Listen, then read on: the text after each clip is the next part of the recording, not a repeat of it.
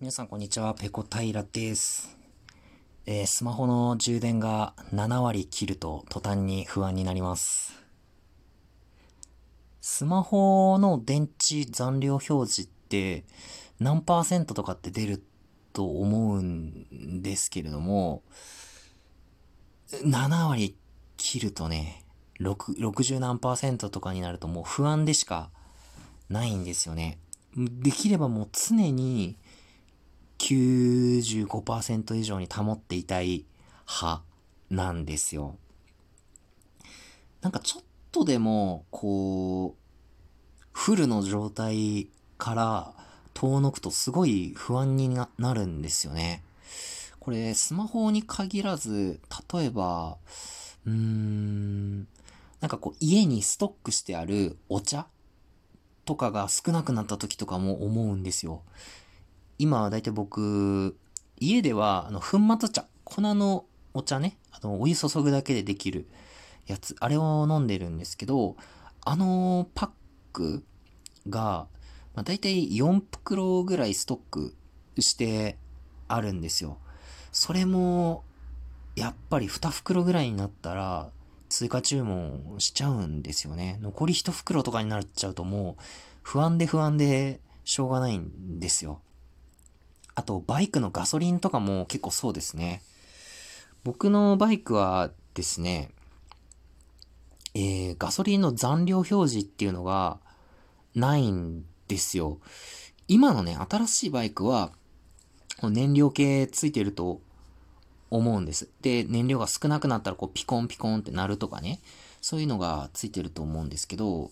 え昔のバイクって、基本的にガソリン燃料系ってないんですよ。こう目の前にタンクがあって、多分車体を振るとね、こうチャプンチャプンってなって、なんかそれで残量なんとなくわかるからっていうことなんだと思うんですけど、僕が乗ってるバイクはですね、残量、燃料系もないし、その警告灯あの、もうガソリン少ないですよっていう警告灯もないので、基本的に、えっ、ー、と、前回から、えー、給油して何キロ走ったかっていう、まあ、それだけを目安に、えー、ガソリンどれだけ残ってるかってこう判断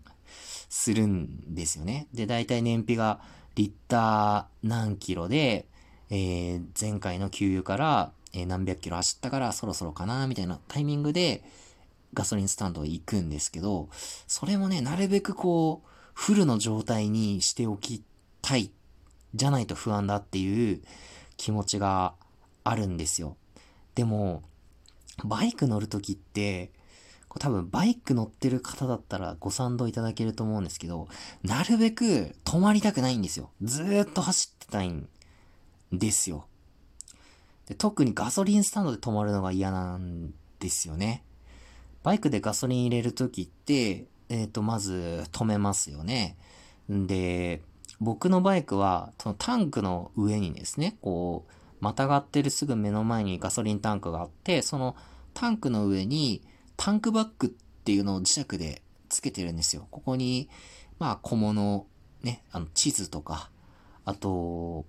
バイク降りた時にこう自分がしてるグローブを入れたりだとかね、その空気圧測るためのゲージを入れてたりだとか、まあそういうバッグをね、あの磁石で取り付けてるんですけど、そのバッグの下に給油口があるんで、一旦タンクからバッグを、えー、剥がしてですね、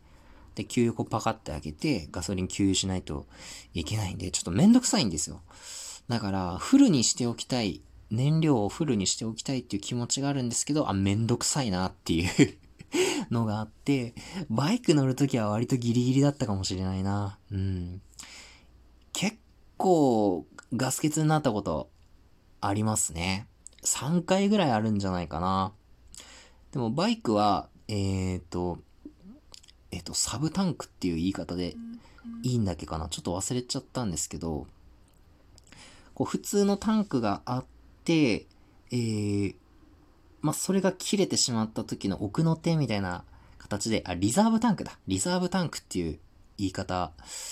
で、えー、まあ、そのリザーブに切り替えると、残り、あの、僕のバイクだと2リッターぐらいかな。2リッターだけ非常用のガソリンでこう走ることができるっていう、まあ、そういう仕組みがあるんですけど、まあ、それでなんとかね、その1リッターとか2リッターぐらいで、なんとか繋いでガソリンスタンドにたどり着いて、事なきを得たっていう経験が3回ぐらいありますね。結構ビビるんですよ。走ってる時に、ガス欠になる時って走ってる時に、こう右手でスロットル回すんですけど、それにエンジンの動きが全然ついてこなくなっちゃって、あれあれれれってなってるうちに、こう、ブルルルルプスンってこう、エンジン切れちゃうっていう。いやー結構焦りますね。しかもそれが、結構流れの速い幹線道路でガス欠になるとビビりますねいやー、道路の真ん中で止まっちゃってね、後ろからガンガン車来てんのに、やばいやばい、とりあえず脇に寄せないと、みたいな形で、こう押して、えー、でね、その燃料タンクの下についてるね、コックをひねって、リザーブタンクに切り替えてとかっていうことをやってましたね。それ本当危ないのでそうなる前に本当は給油しないといけないんですけど、で、給油したいなとは思ってるんですよ。僕もね、そういう、なるべく常にフルにしておきたい人間なので。でもバイク乗っちゃうと、めんどくささ、あ、止まりたくない、もっと走ってたいっていう気持ちが勝ってしまって、つ、常にね、こう、給油がギリギリのタイミングになってしまうっていう、なんかそんなことがありましたね。うん。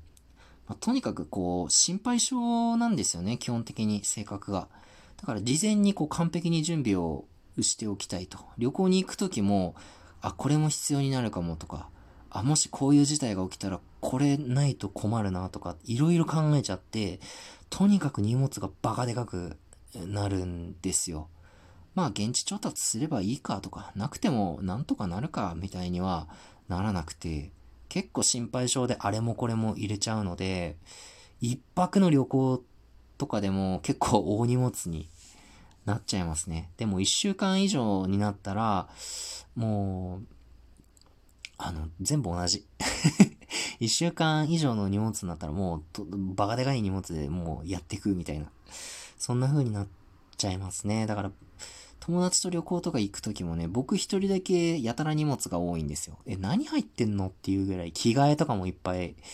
あるし、その充電器とかね、そういうのも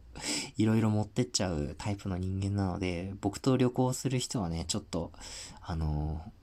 ー、荷物のスペースは多めに取っておいてもらった方がいいですね。うん。いや、旅行で思い出したんですけど、僕、観光旅行みたいなのをあんまりした経験がなくって、学生時代とかやったのもバイクで、あの、キャンプしながら日本一周とか、アメリカに行って、バスでアメリカをぐるっと一周とか、そういうのを一人でやってきたので、友達と一緒に、例えばこう、温泉旅行に行くとか、えー、なんかこう遊園地にね、ちょっと遠出して遊園地に行って一泊して帰ってくるとか、そういうワイワイ系の旅行をした経験があんまりないんですよ。でも、大学生の時とかは、もうそういうのいいよ。俺は旅行じゃなくて旅をするんだ。みたいな、そういう ちょっとひねくれた考えでいたんですけど、今となってはそういう旅行したいなってむしろ思いますね。ドライブ旅行とかしたいです。4人ぐらいで車借りて、お気に入りの音楽かけて、ワイワイワイワイ話をしながら、温泉とかに行ってね。で、夜とか、もうすごいワイワイワイワイ話して、枕投げして、次の日、なんかもう寝不足で帰ってくるみたいな、そういうのやりたいですね。うん。なかなか今このコロナでね、旅行も気軽にできない状況ですけど、いつかね、近い将来、そういうのが自由にできる日がまた訪れたら、そういう、もう本当に純粋に100%自分が楽しむだけの旅行っていうのを、特にね、今度は一人じゃなくて、誰か友達と一緒に、うん、できたらいいなって思いますね。なんかそういう風に旅行して友達と写真を撮ったとかっていう経験がないから、だいたい僕の写真って風景とか、あの、写真が多いんですよ。人物写ってる写真があんまりないので、うーん、今後はね、友達ととかと一緒に楽しむ旅行をして、いっぱい記録にもね、写真とかビデオとか残していけたらいいなって思います。そんな日が早く来ればいいなって思ってます。はい、今日の配信はここまでです。次回やれたらやります。それでは、ペロンペロン。